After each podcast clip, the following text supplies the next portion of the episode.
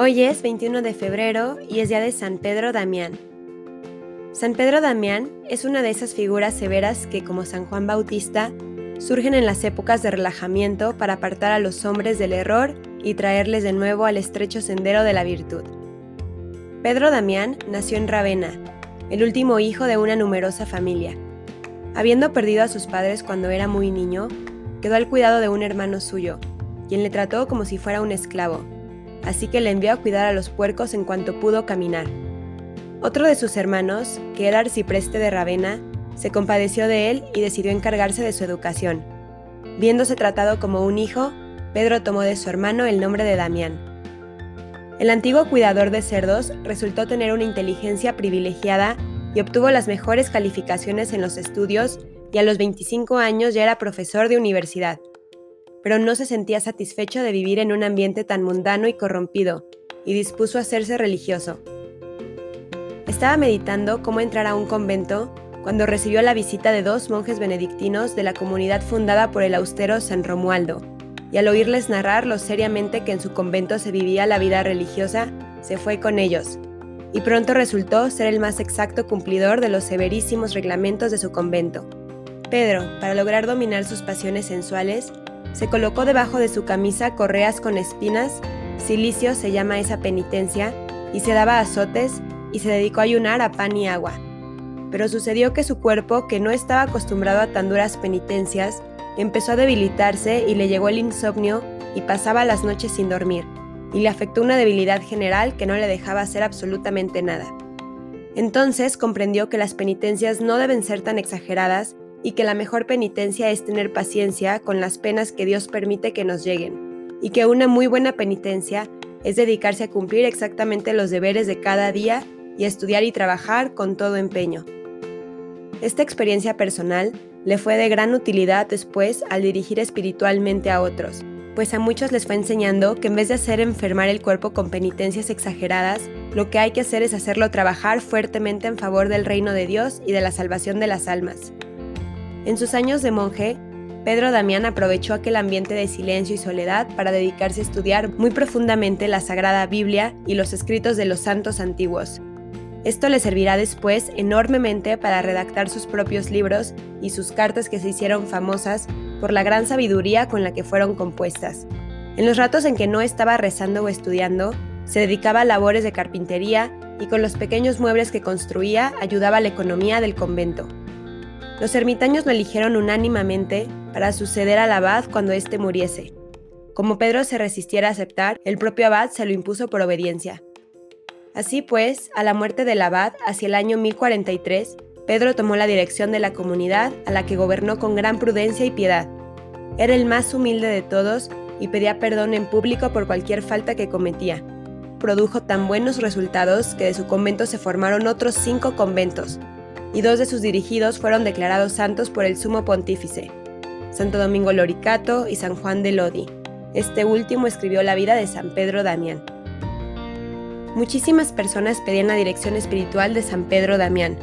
A cuatro sumos pontífices les dirigió cartas muy serias recomendándoles que hicieran todo lo posible para que la relajación y las malas costumbres no se apoderaran de la iglesia y de los sacerdotes. Criticaba fuertemente a los sacerdotes y monjes que paseaban mucho, pues decía que el que mucho pasea muy difícilmente llega a la santidad. A un obispo, que en vez de dedicarse a enseñar catecismo y a preparar sermones, pasaba las tardes jugando ajedrez, le puso como penitencia rezar tres veces todos los salmos de la Biblia, que son 150, lavarles los pies a 12 pobres y regalarles a cada uno una moneda de oro. La penitencia era fuerte, pero el obispo se dio cuenta de que sí se la merecía y la cumplió y se enmendó. Los dos peores vicios de la iglesia en aquellos años mil eran la impureza y la simonía, que es hacer negocio con cosas espirituales.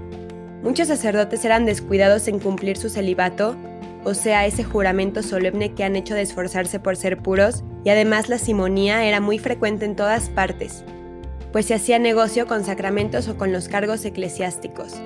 Y contra estos dos defectos se propuso luchar Pedro Damián, Varios papas emplearon a San Pedro Damián en el servicio de la Iglesia. Esteban IX le nombró en 1057 cardenal y obispo de Ostia, a pesar de que el santo no quería ser cardenal ni obispo. Pedro rogó muchas veces al Papa Nicolás II que le permitiese renunciar al gobierno de la diócesis y volver a su vida de ermitaño, pero el sumo pontífice se negó a ello. Alejandro II, que amaba mucho al santo, accedió finalmente a sus súplicas, pero se reservó el poder de emplearle en el servicio de la Iglesia en caso de necesidad. San Pedro Damián se consideró desde ese momento libre, no solo del gobierno de su diócesis, sino también de la supervisión de las diversas comunidades y volvió al convento como simple monje. Escribió el libro Gomorriano en contra de las costumbres impuras de su tiempo. Gomorriano en referencia a Gomorra, una de las ciudades que Dios destruyó por su impureza. Todas sus obras llevan la huella de su espíritu estricto, particularmente cuando se trata de los deberes de los clérigos y monjes. El santo escribió un tratado al obispo de Besancón en el que atacaba la costumbre que tenían los canónigos de esa diócesis de cantar sentados el oficio divino. San Pedro Damián recomendaba el uso de la disciplina más que los ayunos prolongados.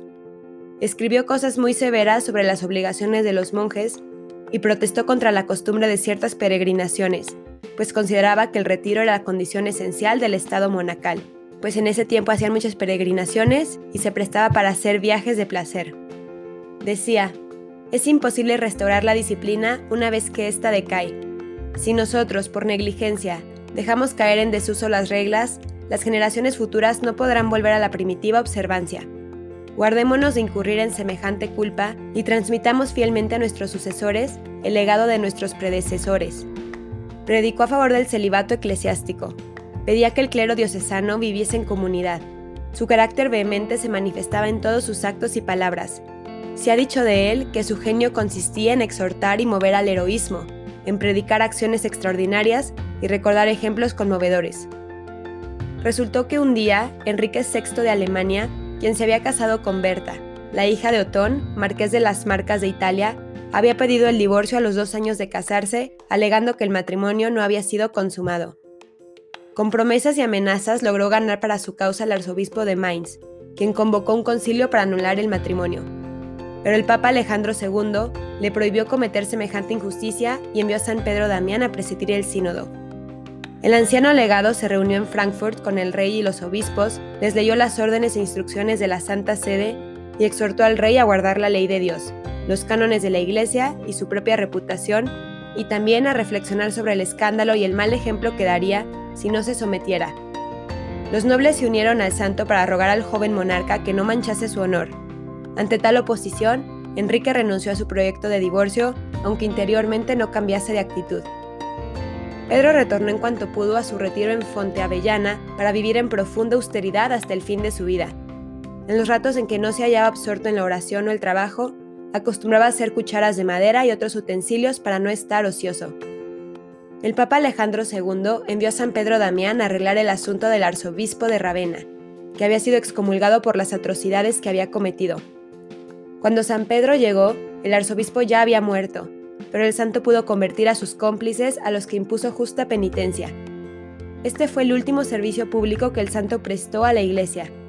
A su vuelta a Roma, se había atacado por una aguda fiebre en un monasterio de las afueras de Faenza, donde murió santamente el octavo día de su enfermedad, el 21 de febrero de 1072, mientras los monjes recitaban los maitines alrededor de su lecho. Fue declarado doctor de la iglesia en 1828. Que, imitando las virtudes de San Pedro Damián, nos dispongamos a vivir una vida en congruencia, que seamos para los demás un reflejo del amor de Dios, que seamos obedientes y pacientes con lo que Dios nos da y que ofrezcamos la dificultad de nuestra vida para poder llegar algún día a contemplar a Cristo, y que vivamos una vida de cara a Dios, donde no nos importen los bienes pasajeros, sino vivir al lado de Dios, pues Él es nuestra única seguridad, nuestro único refugio y lo único que nunca nos va a faltar. Amén. San Pedro Damián, ruega por nosotros.